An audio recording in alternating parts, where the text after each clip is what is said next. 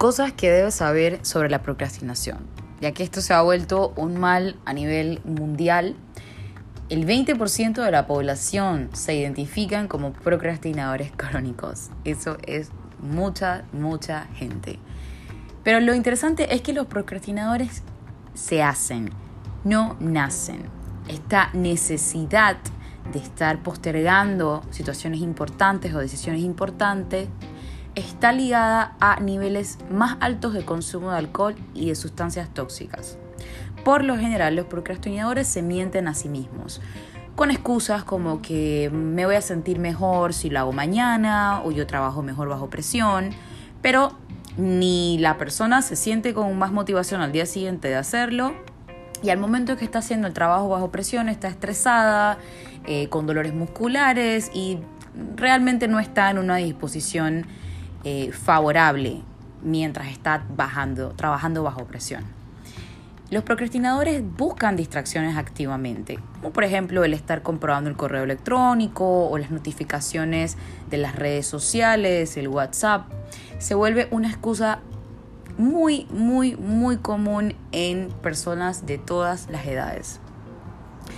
Algo que está muy relacionado a la postergación crónica de las cosas es el miedo al fracaso.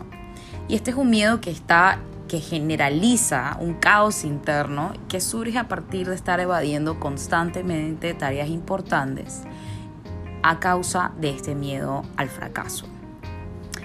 Pero este miedo al fracaso también tiene una manera en la que, en la que opera o en la que se comporta.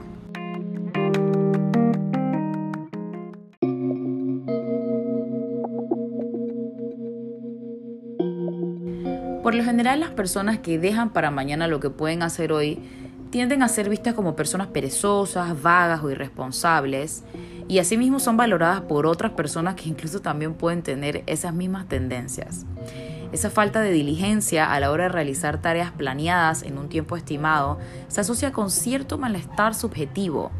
Y si esta tendencia se da en diferentes áreas vitales, entonces trata de una persona que procrastina. Esta, esta procrastinación consiste en una tendencia generalizada a aplazar el inicio y o la finalización de tareas planificadas para ser realizadas en un tiempo determinado.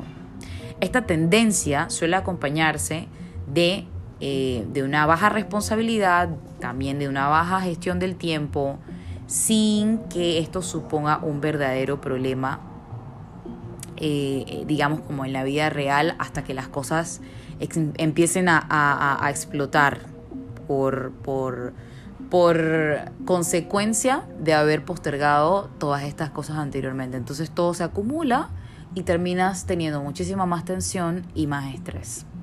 Pero esto realmente es un problema de autorregulación afectiva y conductual.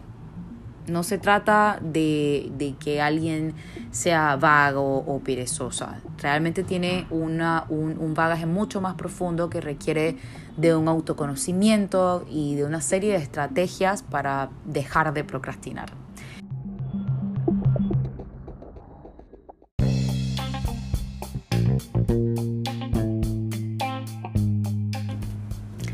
Pero existe una diferencia marcada entre postergar las cosas y procrastinar. La procrastinación es entendida como una demora o en un inicio y o finalización de una tarea o actividad que se tenía la intención de realizar y que suele acompañarse de algún malestar, ansiedad y o preocupación. Esto fue dicho por Lai en 1986. La postergación consiste en aplazar la ejecución de una tarea con el fin de darle prioridad a otra más productiva en ese momento, lo cual no constituye un problema para la persona. Se aplazan o postergan unas actividades eh, con algún propósito y con el objetivo de realizar otra sin que eso suponga una sensación de malestar psicológico para la persona. Algunos sinónimos de, de postergar son aplazar, demorar, posponer o retrasar. Por el contrario, como dije, la procrastinación sí designa un problema que está relacionado con la intención de realizar la tarea y una frecuente falta de, diligencia, ya sea para empezarla, desarrollarla o finalizarla.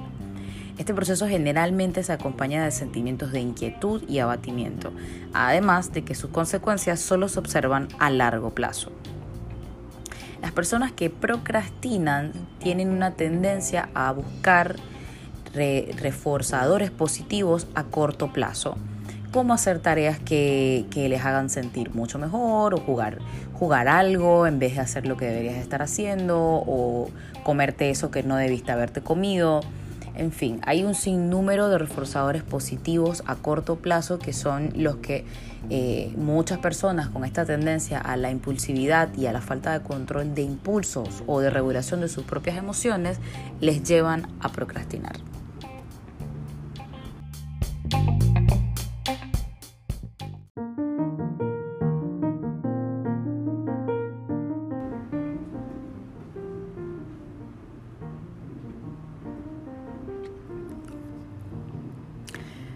Investigación de Ferrari en 1992 propuso que se podrían establecer tres tipos o modos de procrastinar, debidos a la indecisión, a la evitación y a la búsqueda de activación. La procrastinación por indecisión englobaría los procesos cognitivos relacionados con el retraso voluntario del inicio y o finalización de las tareas. La indecisión puede llevar a los procrastinadores a crear excusas para justificar por qué no se centran en la realización de una tarea. Por ejemplo, me surgió un asunto familiar importante que tuve que atender. Conductas de autosabotaje, es que la computadora no funciona bien y se me va a dañar. Así como conductas de infravaloración del self. Por ejemplo, es que no creo que pueda ser capaz de hacerlo. Este nivel cognitivo de la procrastinación también se ha relacionado con una tendencia a centrarse en el pasado negativo, rememorando las situaciones y conductas que tuvieron consecuencias negativas en el pasado. Un segundo tipo de procrastinación se basa en la evitación. Por lo general las personas posponen las cosas para evitar ciertos resultados y situaciones. Esto fue por una investigación de Havik, McCaffrey o e. en 2009. Suele ser una tendencia relacionada con acomodarse las situaciones creadas por terceras personas sin mostrar una actitud activa en el logro de las tareas.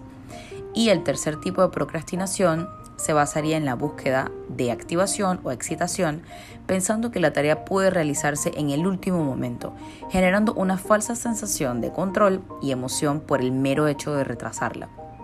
La persona cree que puede esperar hasta el último minuto y realizar la tarea en tiempo, aunque la investigación ha demostrado que están equivocados en su creencia de que el trabajo es mejor bajo presión.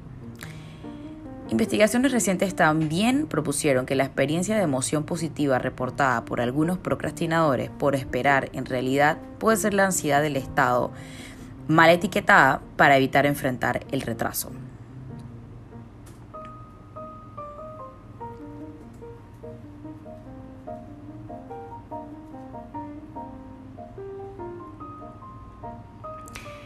También la procrastinación puede ser percibida como un mecanismo de afrontamiento no adaptativo que trata de proteger la propia autoestima cuando la persona se enfrenta a tareas exigentes así valoradas por el propio procrastinador. El hecho de posponer el inicio y o la finalización de la tarea a través de las más inverosímiles excusas produce que la persona evite las posibles valoraciones externas sobre el modo de realizar la tarea o sobre la supuesta falta de habilidad para realizarla. De esta manera es muy frecuente que las personas que procrastinan se impliquen en actividades eh, que son momentáneas como una manera de autosabotarse a sí mismos en la realización de esta tarea principal. Un enfoque interesante para determinar el estilo de personalidad del procrastinador o la procrastinadora es estudiar qué motiva su conducta. ¿Qué motiva tu conducta? ¿Cuáles son tus metas motivacionales? ¿Cómo procesas la información? ¿Qué relaciones interpersonales estableces? Estos tres elementos forman el estilo de la personalidad y se derivan de la teoría de personalidad de T. Millon en 1990.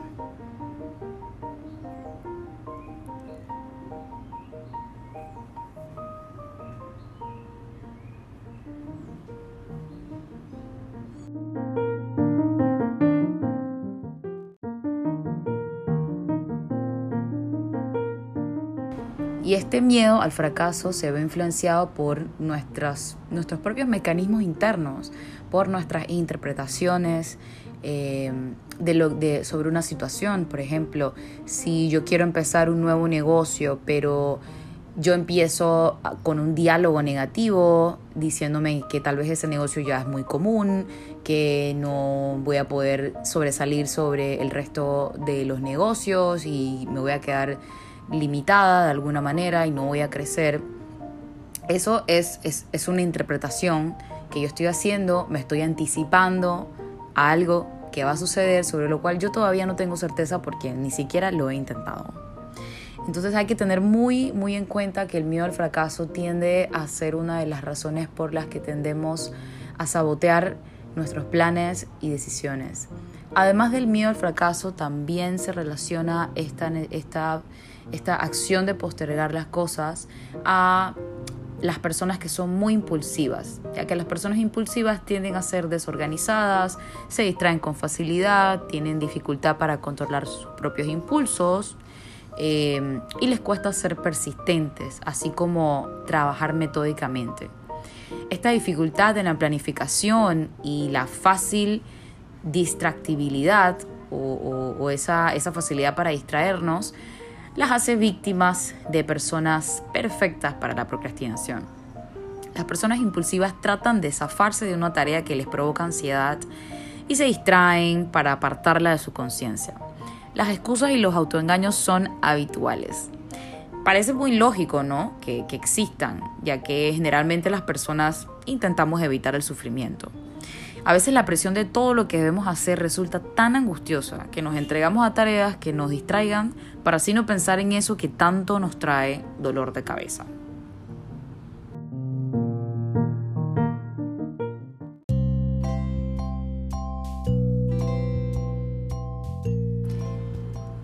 Otro aspecto importante sobre estos hábitos de los, de los procrastinadores es que no desarrollan conductualmente su intención de realizar una tarea, es decir, no tienen un plan, no tienen una, una metodología o una estrategia a la hora de hacer esas planificaciones, así sea un proyecto muy pequeño como también algo mucho más grande. Para todo necesitas cierto nivel de organización y estrategia. Y muchas veces los procrastinadores generan toda una serie de sesgos cognitivos que generan excusas, infravaloraciones, remordimientos, así como estas acciones de autosabotaje con el fin de no realizar una conducta.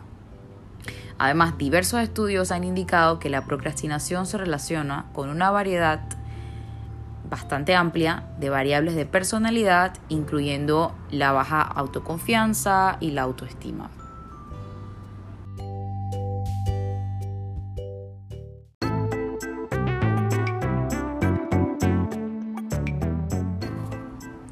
Bueno, me, gustaría terminar este, este episodio diciendo pues que somos el tipo de persona que, que tal vez no necesariamente siempre estamos conscientes de todos estos mecanismos y eso es normal y me incluyo porque también me pasa, porque yo también procrastiné este episodio de procrastinación.